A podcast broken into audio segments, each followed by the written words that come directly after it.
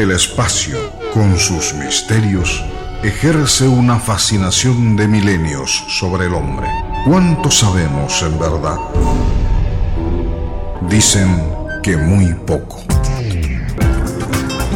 Pero todo lo que se sabe tiene su hora en Chaco Boreal. Una hora con la astronomía, con la conducción del profesor Blas Servín y la participación de otros especialistas y aficionados de la astronomía. Desde este momento, una hora con la astronomía.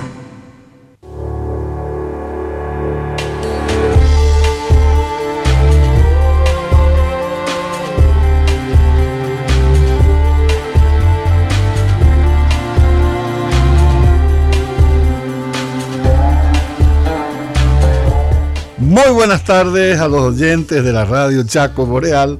Muy buenas tardes a los que nos siguen vía internet. bueno, y buenas tardes a Ricardo Roa, al querido amigo Samuelito.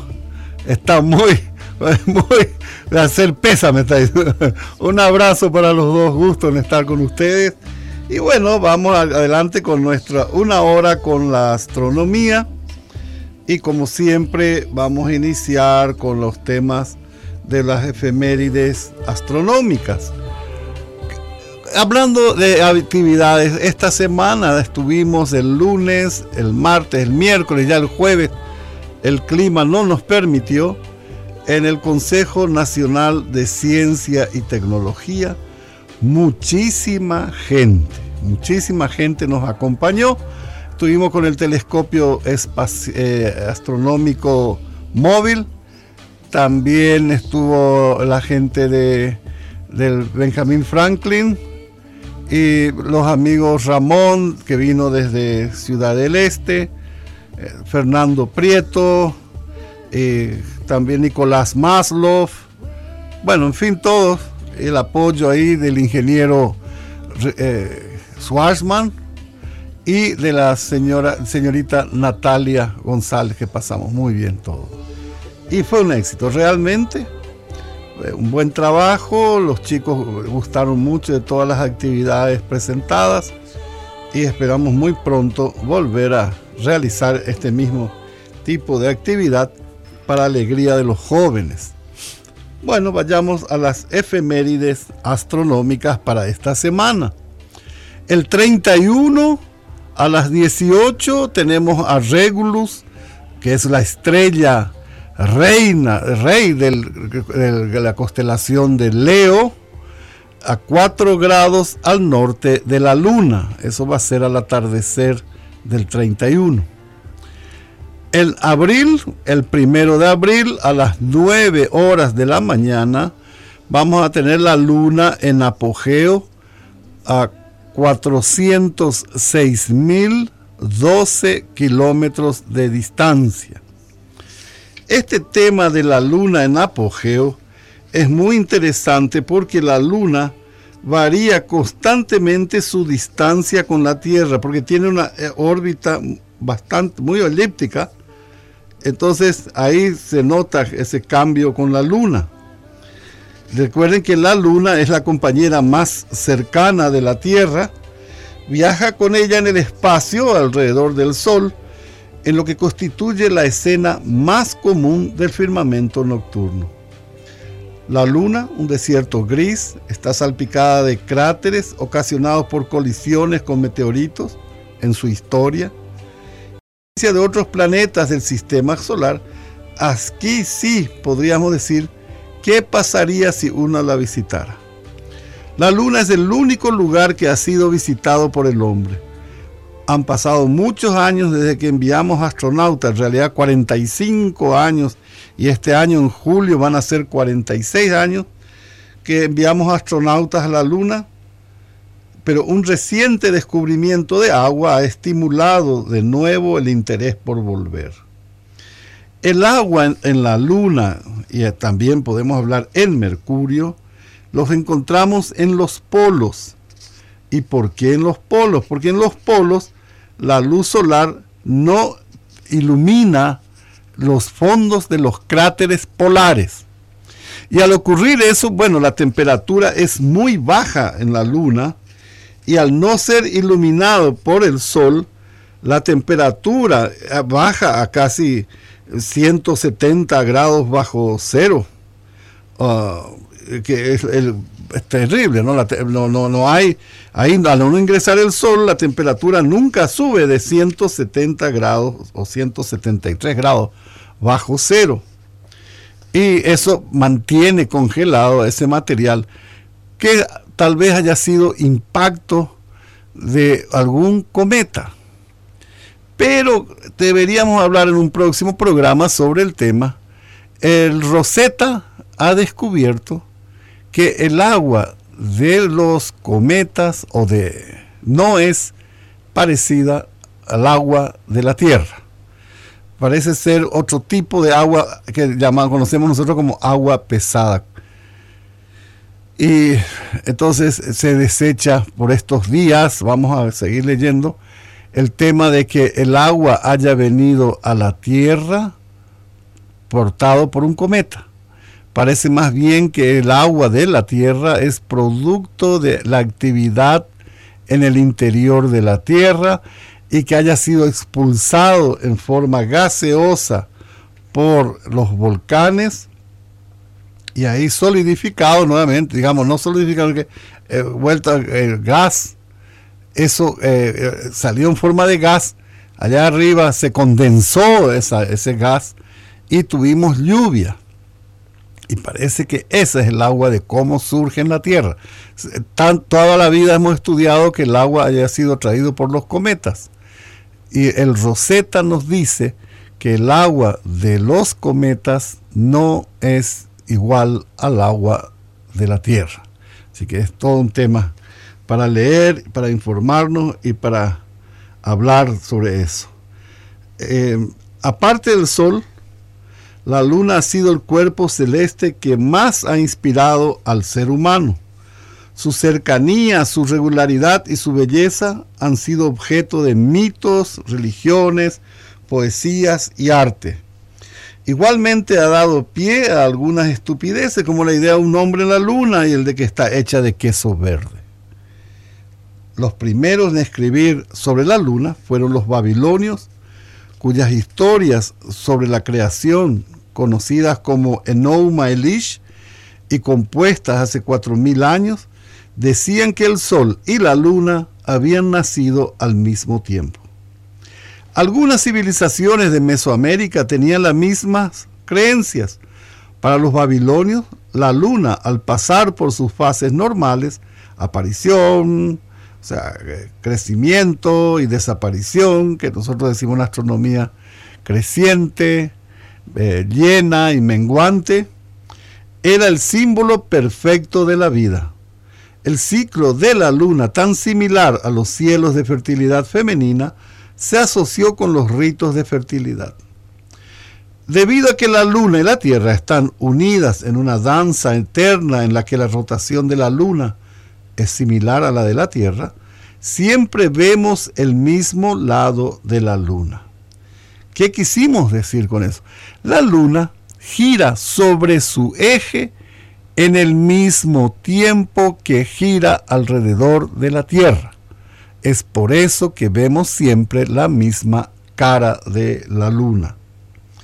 A lo largo de la historia, la gente le ha visto una cara humana a la luna, un hombre en la luna, algunos hasta vieron sus rasgos en, los mares, el mar Nubium era la boca y los ojos estaban formados por el mar de la Serenidad y por el mar Imbrium, un concepto popular era que el hombre de la luna era realmente una persona que había sido llevada allí como castigo y a quien había dejado clavada para dar ejemplo de justicia.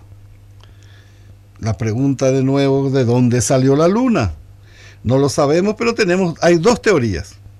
Una de estas teorías sostiene que la Tierra capturó en su órbita a un pequeño planeta debido a la fuerza gravitacional durante el primer periodo de la formación del sistema solar.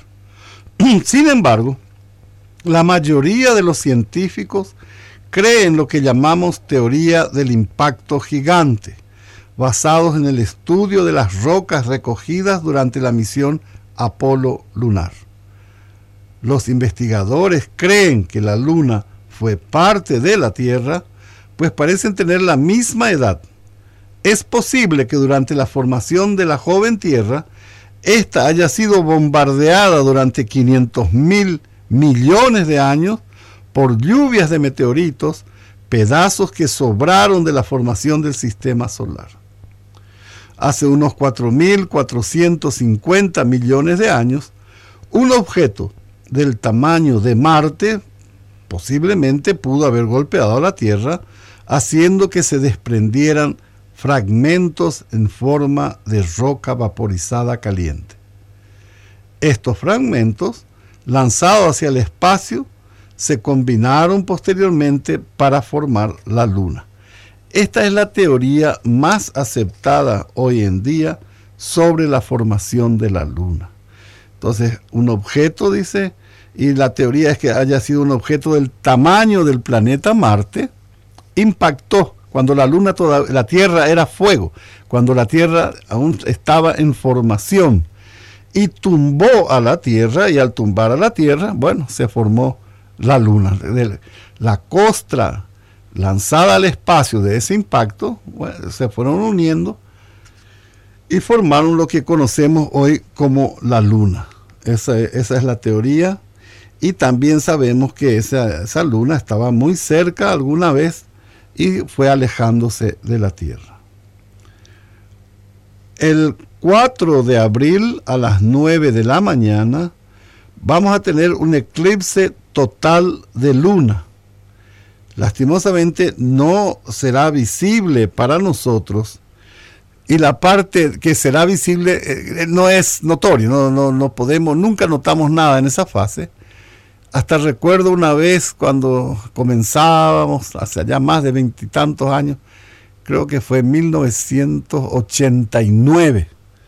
Tuvimos en un 15 o 13 de agosto, tuvimos un eclipse total de luna y publicamos desde el horario del inicio del eclipse penumbral ¿Y para qué? La gente escribía diciendo que nos equivocamos, que el eclipse recién comenzó a tal hora. Bueno, el penumbral no es notorio, no se, no se observa completamente, a no ser con instrumentos especiales. Eh, no se nota, digamos. Entonces, desde esa fecha, nunca más eh, hablamos nosotros del eclipse penumbral, porque nadie, entonces Ahora ni vamos a notar que la luna se está eclipsando, está en el eclipse penumbral. Y cuando se deba iniciar el eclipse parcial, que ya es notorio, se ve la manchita sobre la luna. Bueno, a esa hora la luna va a estar bajo el horizonte. Tenemos los horarios. Entonces, la, la luna el eclipse parcial va a comenzar a, las 0501, les repito, no se puede ver, no se nota eso. La luna va a entrar en el horizonte a las 0559 horas de Paraguay. Repito, 0559 horas de Paraguay, la luna va a ingresar bajo el horizonte. Y el eclipse parcial, que es lo, que se nota, va a comenzar a las 06 y 16 o sea, 17 minutos después del ingreso de la luna, recién vamos a notar el eclipse, eh, se va, a comenzar el eclipse parcial, cosa que no podemos observar. No hay caso, no, eh, es muy difícil de ver eh, ese fenómeno que estamos hablando. Y le voy a pedir al, a Ricardo si puede poner una música, por favor, que me, eh, una comunicación tengo acá urgente.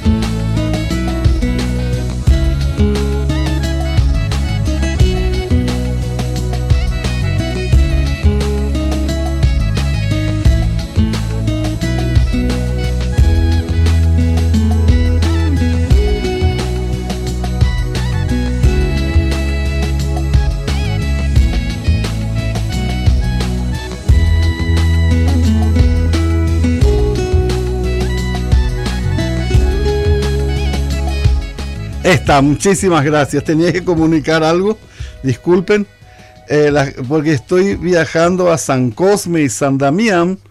Tenemos una Semana Santa siempre ajetreada en el observatorio. Y me llamaron y tuve que arreglar las cosas allá para cómo hacer. Y acaban de llamar preguntando algunas cosas que tenía que, así que me disculpan por favor. Bueno, entonces tenemos que la luna va a comenzar el eclipse parcial, que es cuando recién notamos que está ocurriendo un eclipse, pero con la luna ya bajo el horizonte. Así que este eclipse, nada más que lo vamos a comentar para tener idea de lo que va a pasar, pero no nos no, no, va a ser útil para nosotros. Nosotros no vamos a poder observar lastimosamente todos los países que están muy al este o como nosotros que estamos casi en el centro, no, no será visible este eclipse de luna. Recién los que están muy al oeste lo van a poder ver y va a ser visible fundamentalmente desde el Océano Pacífico, Australia y el oeste de Asia. Em, eh, por eso que nosotros no vamos, es un eclipse lunar total eh, se podrá apreciar completamente todo el eclipse solo desde Australia. Y ejemplos de otras localidades de Sudamérica no tenemos, es muy difícil que lo puedan ver.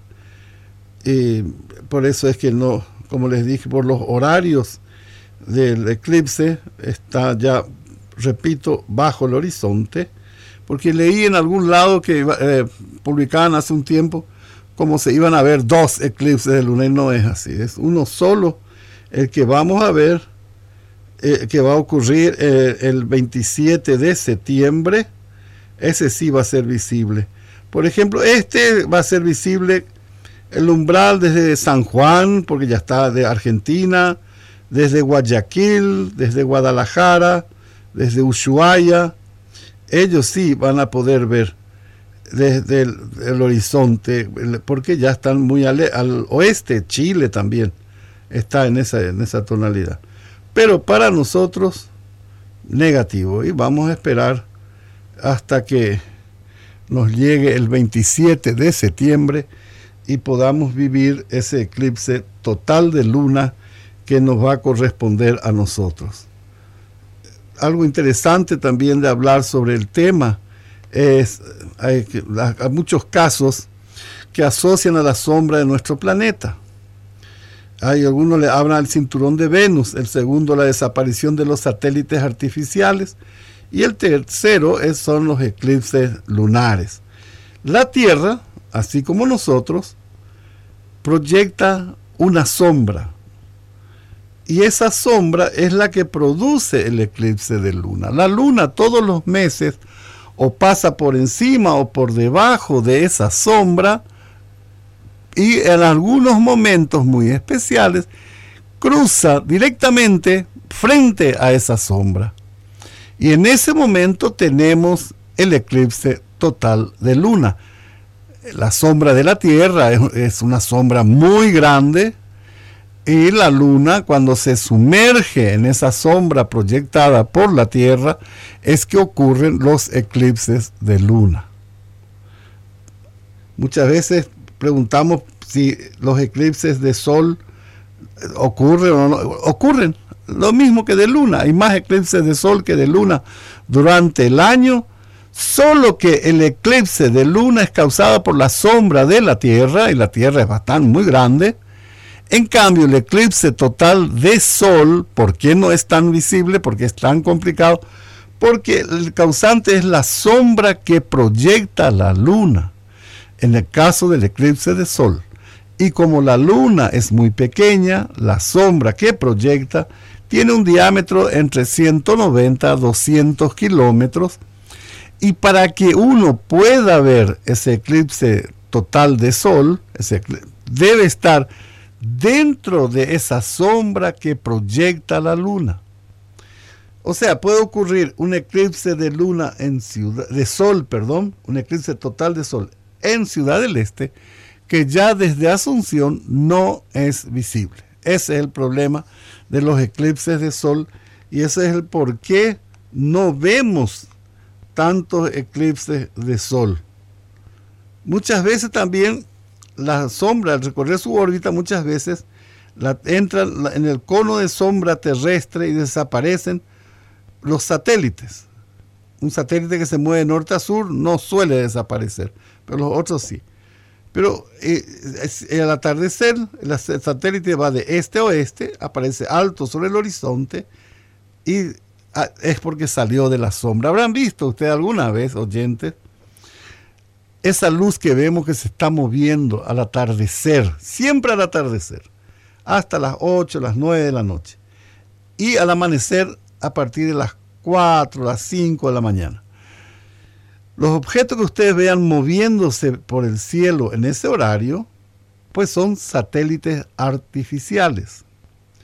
Y la Tierra proyecta su sombra y muchas veces ese satélite artificial ingresa en la sombra proyectada por la Tierra y es como que se apagara de pronto. O muchas veces sale de la sombra proyectada por la Tierra y es como si se encendiera de pronto algo en el cielo. Y eso es lo que la gente confunde con ovnis. O sea, ven de pronto una luz brillante que desaparece y dice que cambió de rumbo que se apagó, bueno, no, no, no se apagó ni cambió de rumbo. Esa, satélite acaba de ingresar en la sombra que proyecta la Tierra. Y otras veces, viajando, viene por el interior de esa sombra proyectada por la Tierra, ese satélite no es visible en ese instante y de pronto sale de esa sombra y es iluminado por el sol y vemos como de la nada de repente surge algo muy luminoso y realmente lo que está pasando, el que está creando ese juego de luces y sombras es la sombra que proyecta la Tierra. Entonces ese es el caso de, lo, de cómo suceden estas cosas y cómo la gente comenta entendiendo de lo que va a ocurrir es otra cosa.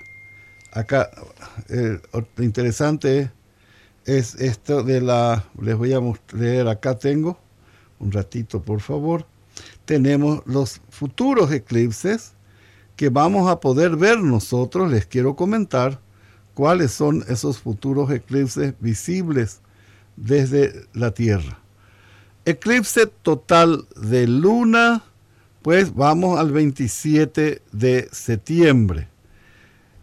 Y luego vamos a tener el de este año. Va a ser un eclipse total. Muchas veces la luna no ingresa totalmente en esa sombra proyectada por la Tierra y digamos que entra una, fracción, una parte de la luna. Y a eso le llamamos eclipse parcial de luna.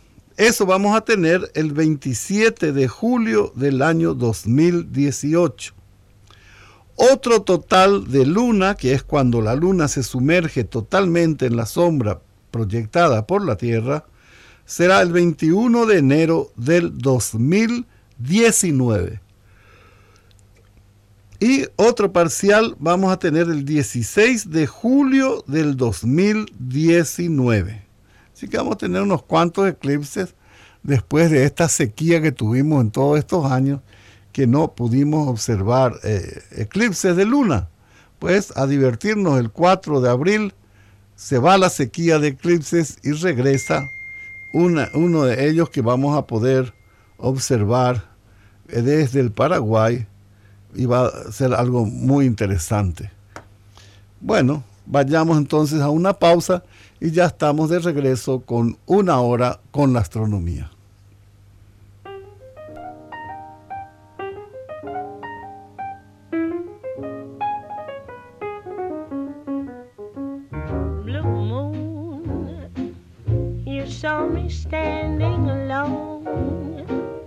Without a dream in my heart, without a love of my own. Blue moon, you knew just what I was there for. You heard me saying a prayer for someone I really could care for. Suddenly appeared before me the only one my arms will ever hold. I heard somebody whisper, please adore me. And when I looked, the moon had turned to gold. Blue moon, now I'm no longer alone. Without a dream in my heart, without a love of my own.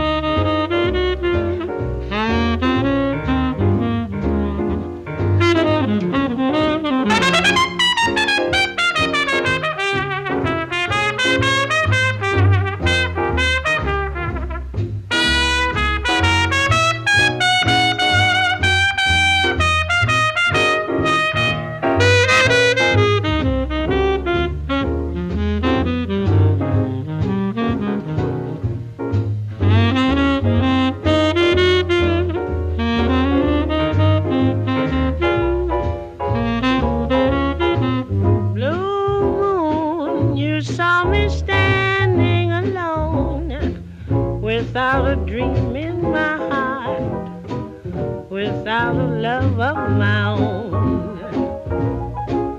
Blue moon, you knew just what I was there for. You heard me saying a prayer for someone I really could care for. Suddenly appeared before me, the only one my arms will ever hold. I heard somebody whisper, please adore me. And I looked, the moon had turned to gold. Blue moon, now I'm no longer alone. Without a dream in my heart, without a love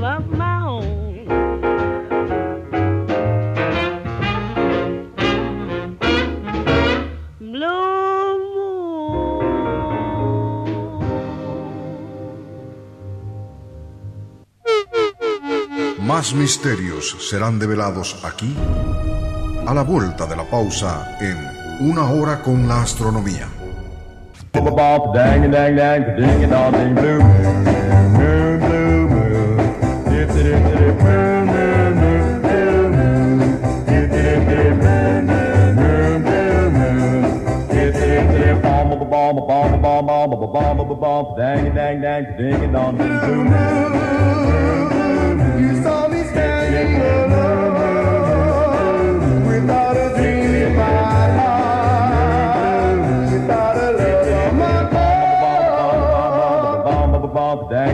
It on blue moon.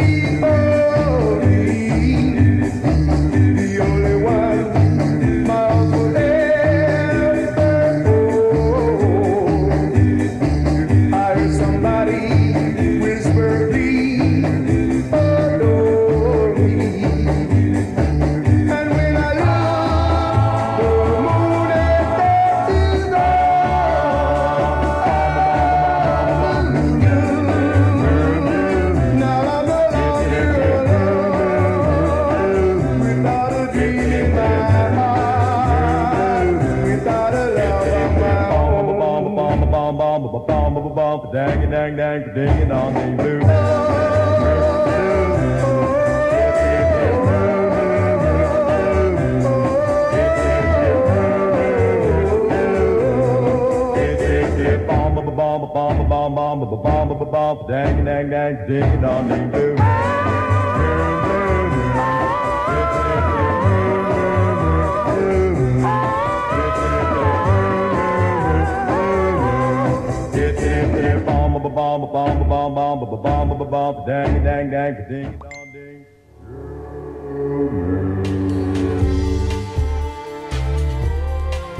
Bueno, ahí, gracias a señor Roa, tuvimos, pudimos colocar dos músicas de, dedicadas a Blue Moon. Blue Moon vamos a tener en julio y muchas veces pregunta la luna, ¿es la luna azul realmente? Dice, no, eh, está en es más en términos poéticos cuando se habla de esta, Roger y Hart, los que crearon esta música que estaban escuchando, estaban pensando en términos poéticos cuando escribieron esta famosa canción. Una luna azul no tiene nada que ver con el color, pero más sorprendente aún es el hecho de que la explicación más frecuente de este término es muy inexacta. Durante mucho tiempo la gente pensó que una luna azul ocurría cuando había dos lunas llenas durante el mismo mes. Sin embargo, en 1999, la revista Sky and Telescope reportó que este concepto errado se debía a un error aparecido en un artículo publicado por la revista en 1946. La definición exacta, de acuerdo con un viejo ejemplar del Farmer's Almanac, es que cuando una de las cuatro estaciones contiene cuatro lunas llenas, a la tercera se le denomina luna azul. El ciclo de la luna no es exactamente igual todos los meses. Varía de 29.2 días a 29.9 días con un promedio de 29.53 días. Entonces la expresión una vez en cada luna azul, que implica que algo sucede muy raramente, es inexacta. Las lunas azules son muy predecibles y generalmente ocurren cada tres años. El año 1999 fue una excepción, puesto que hubo dos lunas azules en el mismo año y con tres meses de diferencia. Dos lunas azules en enero, no hubo luna llena en febrero y hubo dos lunas llenas en marzo.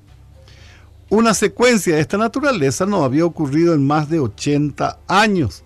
No habrá dos lunas azules en el mismo año hasta el año 2018. En cuanto al color, hay situaciones en las que se ve un tinte azuloso, pero esa coloración se debe a condiciones atmosféricas inusuales. Entonces, si la luna azul no es realmente azul, ¿por qué la llamamos así?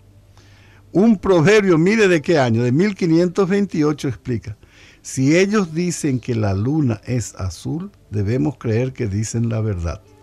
El contexto del proverbio quería decir no des valor a lo absurdo.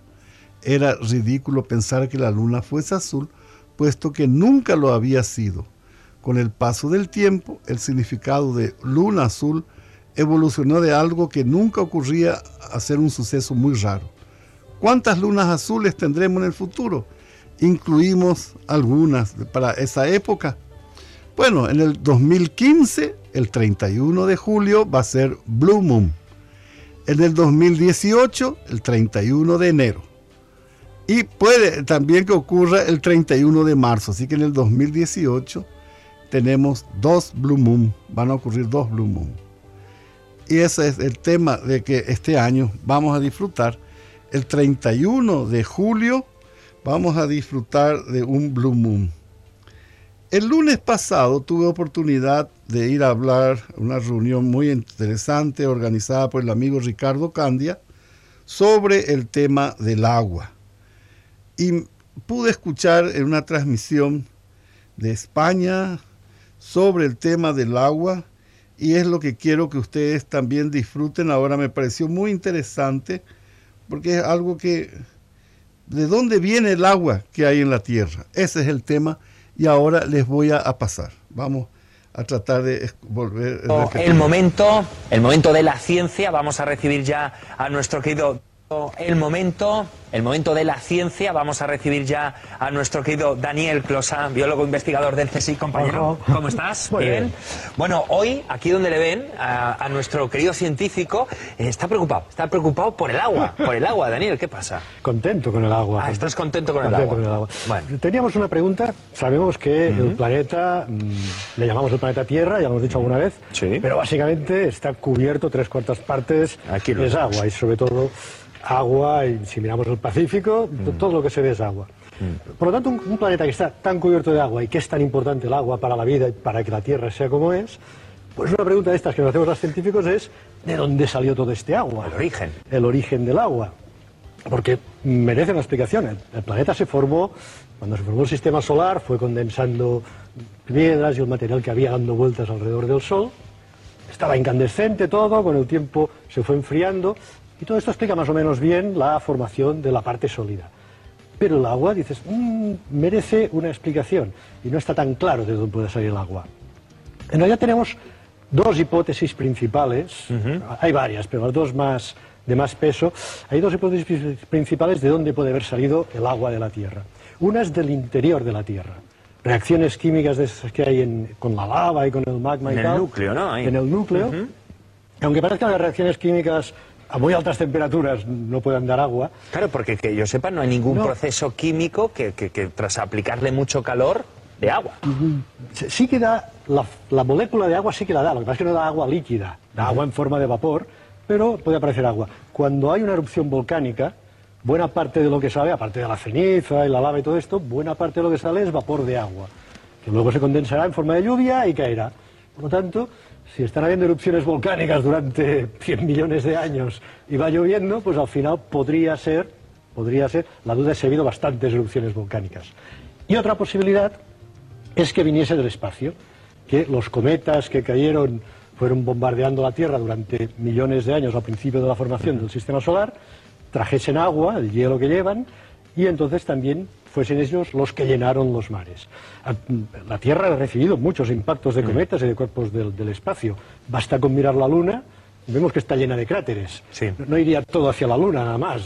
Caían hacia el Sol iban golpeando la Luna, Mercurio, y la Tierra también recibió su parte.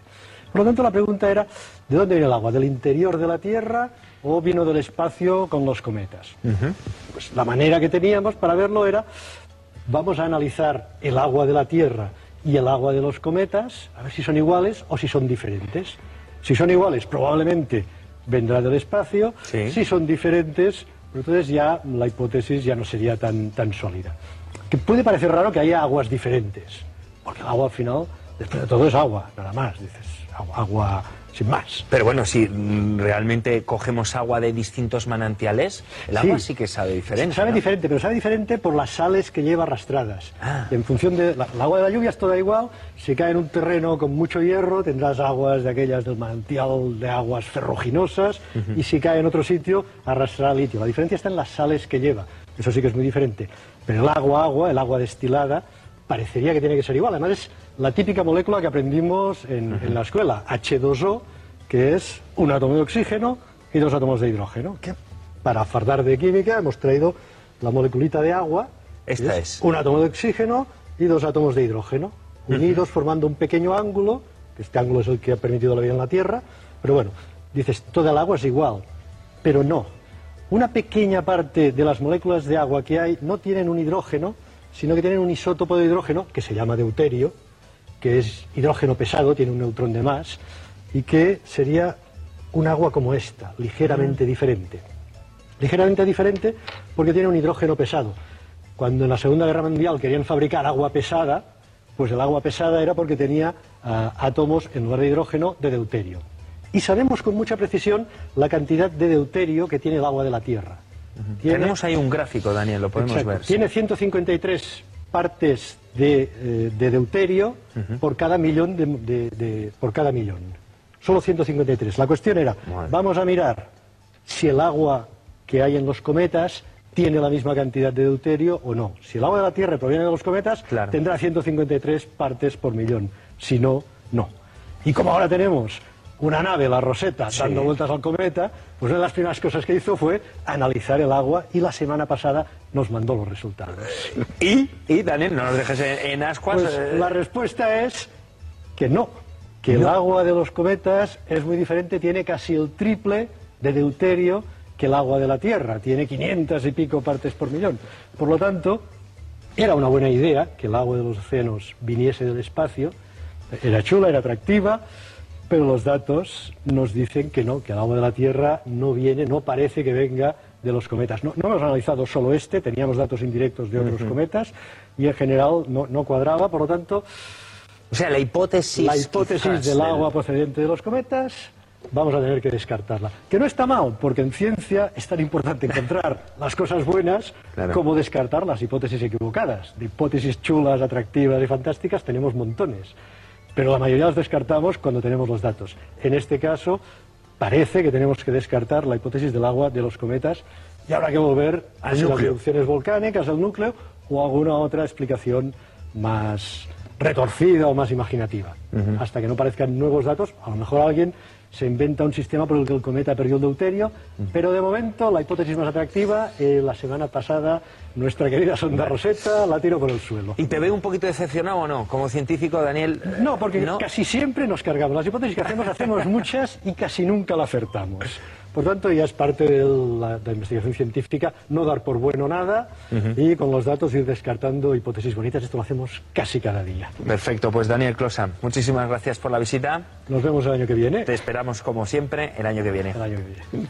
Así es, ahí escuchamos lo int- esta- estos comentarios sobre el agua y sobre su origen terrestre. Tendremos que ir escuchando más eh, reportajes, leyendo, informándonos más sobre este tema apasionante, porque siempre hemos estudiado que el agua que vino a la Tierra fue traído por los cometas. Y hoy sabemos, gracias a Rosetta, que no, no, no es así. Bueno, vamos adelante con nuestros temas del día de hoy. Tenemos que en un primero de abril de 1960 llegaron los satélites meteorológicos. El Tiros 1 o Tyros 1, lanzado desde Cabo Kennedy en Estados Unidos, se convierte en el primer satélite de observación meteorológica. El programa, el programa TIROS, cuyas siglas se corresponden a televisión infrarroja, satélite de observación de televisión infrarroja, fue uno de los primeros pasos dados por la NASA para determinar si los satélites podrían ser útiles en el estudio de la Tierra. Algo que entonces aún no estaba demostrado. En este sentido, las sondas TIROS resultaron muy útiles en la predicción meteorológica. Piensen ustedes, 1960, aún no tenían idea de eh, qué utilizar a, a esta, a estos naves, digamos, estos satélites que orbitaban a la Tierra. Ya en los años 40, Arthur C. Clarke hablaba él de poner en órbita alrededor de la Tierra tres o cuatro satélites y tendríamos una comunicación instantánea desde cualquier lugar de la Tierra a cualquier otro lugar de la Tierra. Eso ya se hablaba en los años 40 por este famoso escritor. Y en el 60 buscaban, entonces probaron ellos de enviar al espacio satélites con el Tiros 1 con cámaras de televisión apuntando a la Tierra y fotografiando el estado de esa superficie del lugar.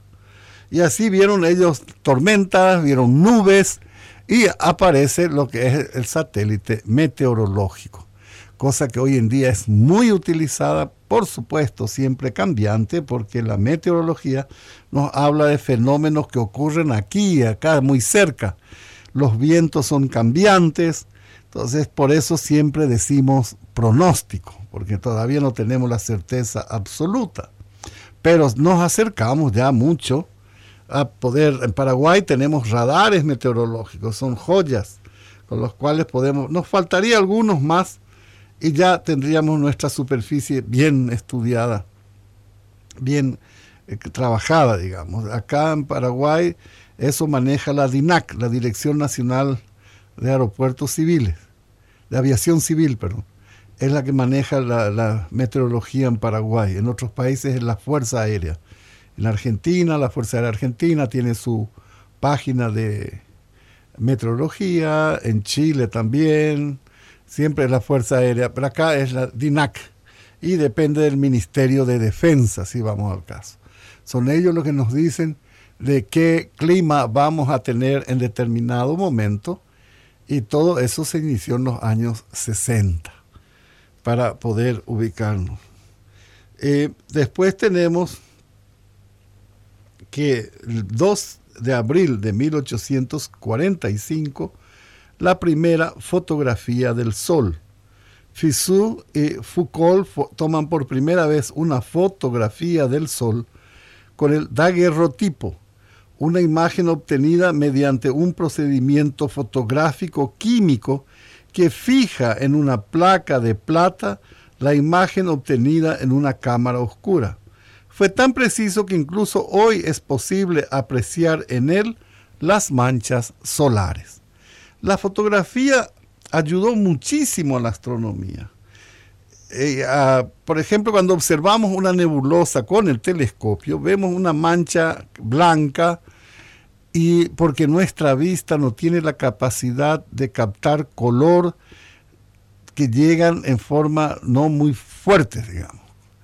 Entonces, nuestro ojo, como va cambiando constantemente, no es algo estático, sino que actúa como una ametralladora, está cambiando de la, vista. Entonces, no tenemos esa capacidad de guardar la imagen, como ocurre con la cámara fotográfica, donde dejamos abierta la lente, en bulbo que se dice, y bueno, y la, que- la- y esa, esa, esa tecnología, o sea, ese papel en la antigüedad, hoy en día es electrónica, eh, va cargando imagen, va cargando, cargando, y va to- guardando el color que está llegando.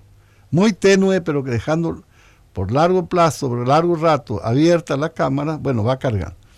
No soy fanático de la fotografía, pero tengo como Nicolás Maslow, Oscar Galeano, Rodrigo Ríos, son los que se dedican a este tema de la fotografía espacial.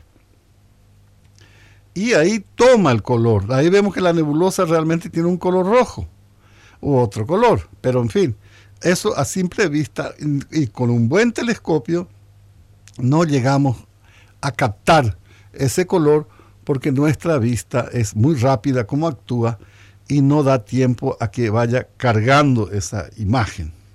Eso es lo que pasa ahí. Y vayamos entonces a otra fecha.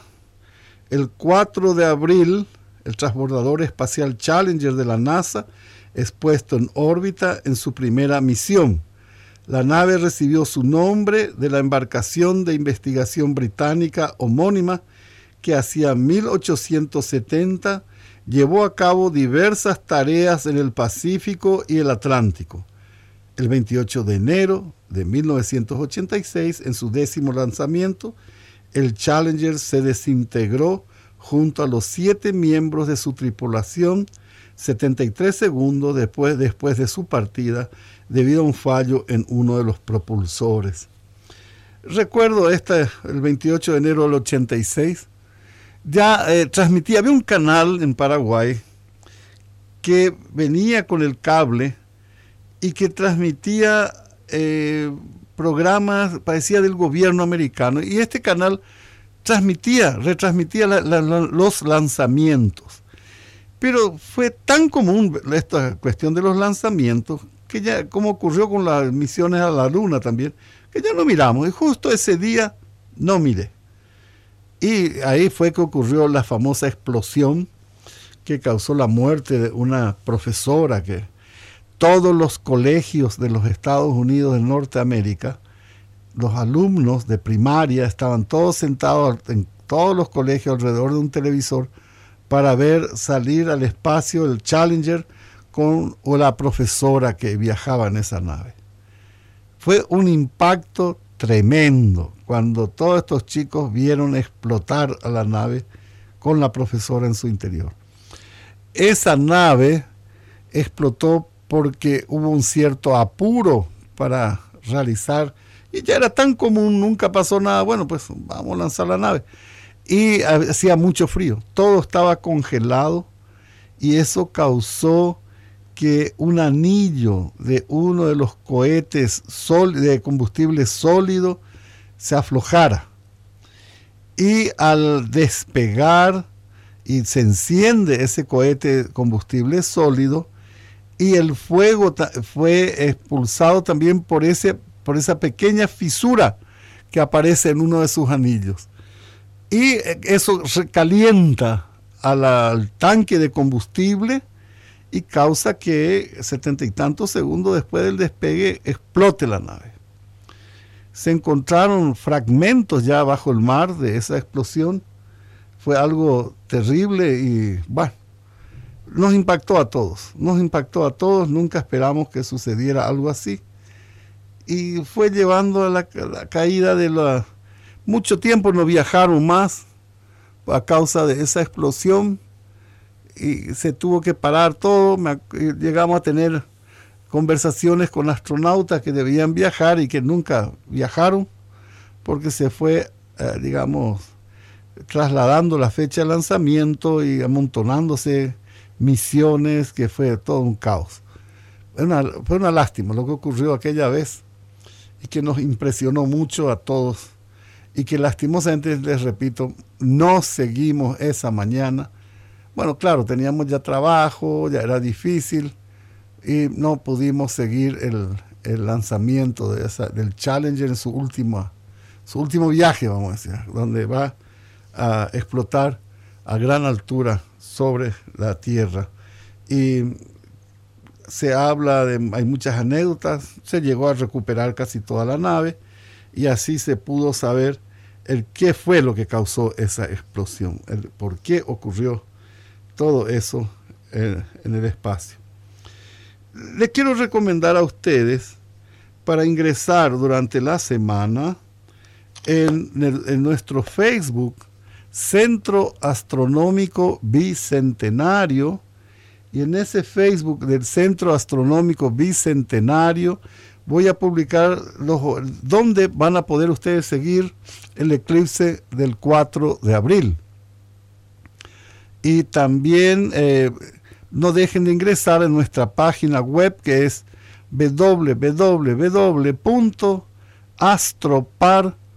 www.astropar.club, C-L-U-B, club, como un club, astropar.club, y ahí tienen muchos datos sobre nuestros trabajos en la astronomía y en la divulgación de la astronomía. Y bueno, vayamos despidiéndonos. Le agradezco mucho al señor Ricardo Roa por la ayuda. Un abrazo grande y muy buenas tardes también a los muchachos de historia. Que tengan un buen programa. Éxitos, como siempre, y es lindo lo que están haciendo, como le estaba comentando al señor Roa. Son jóvenes y están puros, entonces las cosas salen bien, no como nosotros los viejos ya venimos con muchas mañas. Bueno, un abrazo grande a todos, gracias y hasta el próximo sábado con una hora con la astronomía. Muchísimas gracias.